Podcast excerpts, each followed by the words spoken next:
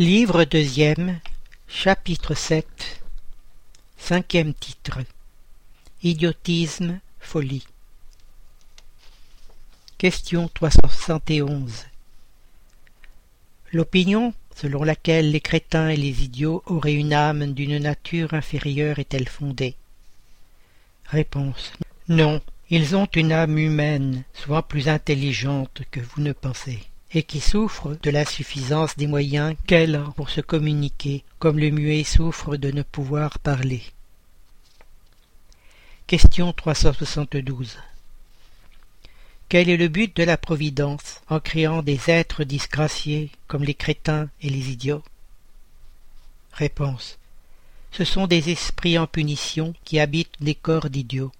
Ces esprits souffrent de la contrainte qu'ils éprouvent et de l'impuissance où ils sont de se manifester par des organes non développés ou détraqués. Autre question. Il n'est donc pas exact de dire que les organes sont sans influence sur les facultés? Réponse. Nous n'avons jamais dit que les organes fussent sans influence. Ils en ont une très grande sur la manifestation des facultés, mais ils ne donnent pas les facultés. Là est la différence. Un bon musicien avec un mauvais instrument ne fera pas de bonne musique, et cela ne l'empêchera pas d'être un bon musicien. Commentaire. Il faut distinguer l'état normal de l'état pathologique. Dans l'état normal, le moral surmonte l'obstacle que lui oppose la matière mais il est des cas où la matière offre une résistance telle que les manifestations sont entravées ou dénaturées, comme dans l'idiotie et la folie. Ce sont des cas pathologiques, et dans cet état l'âme, ne jouissant pas de toute sa liberté, la loi humaine elle-même l'affranchit de la responsabilité de ses actes. Question 373 Quel peut être le mérite de l'existence pour des êtres qui, comme les idiots et les crétins, ne pouvant faire ni bien ni mal, ne peuvent progresser. Réponse. C'est une expiation imposée à l'abus que l'on a pu faire de certaines facultés. C'est un temps d'arrêt. Autre question.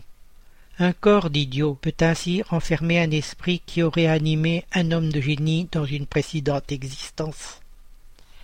Réponse. Oui, le génie devient parfois un fléau quand on en abuse. Commentaire.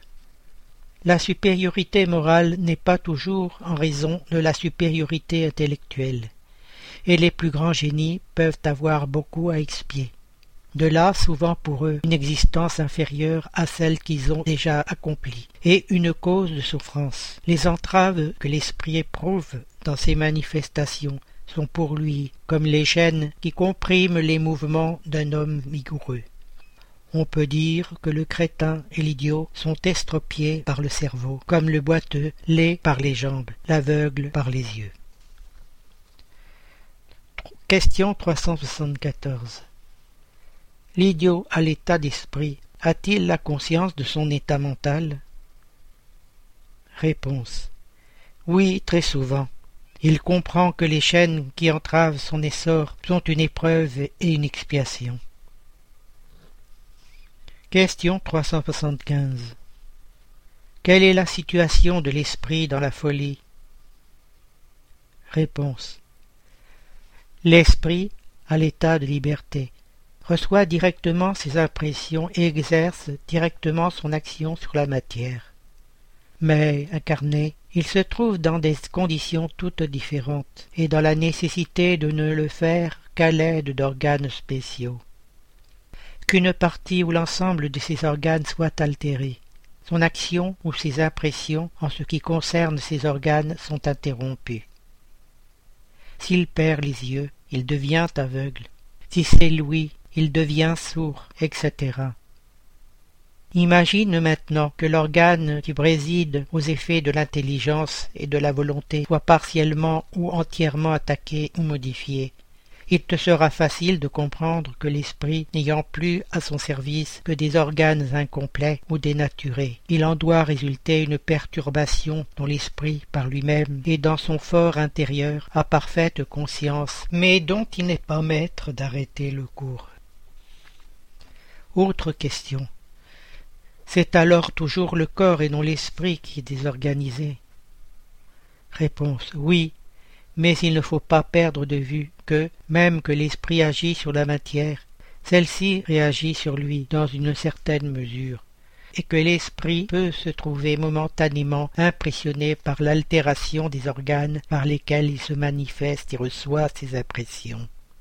Il peut arriver qu'à la longue, quand la folie a duré longtemps, la répétition des mêmes actes finisse par avoir sur l'esprit une influence dont il n'est délivré qu'après sa complète séparation de toute impression matérielle.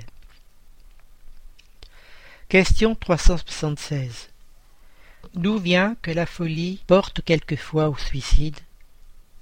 Réponse. L'esprit souffre de la contrainte qu'il éprouve et de l'impuissance où il est de se manifester librement. C'est pourquoi il cherche dans la mort un moyen de briser ses liens. Question 377. L'esprit de l'aliéné se ressent-il après la mort du dérangement de ses facultés? Réponse. Il peut s'en ressentir quelque temps après la mort, jusqu'à ce qu'il soit complètement dégagé de la matière, comme l'homme qui s'éveille se ressent quelque temps du trouble où le sommeil l'a plongé. Question 378. Comment l'altération du cerveau peut-elle réagir sur l'esprit après la mort? Réponse.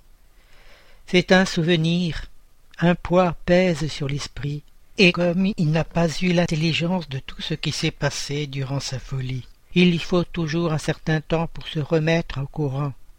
C'est pour cela que plus a duré la folie pendant la vie, plus longtemps dure la gêne, la contrainte après la mort. L'esprit dégagé du corps se ressent quelque temps de l'impression de ses liens.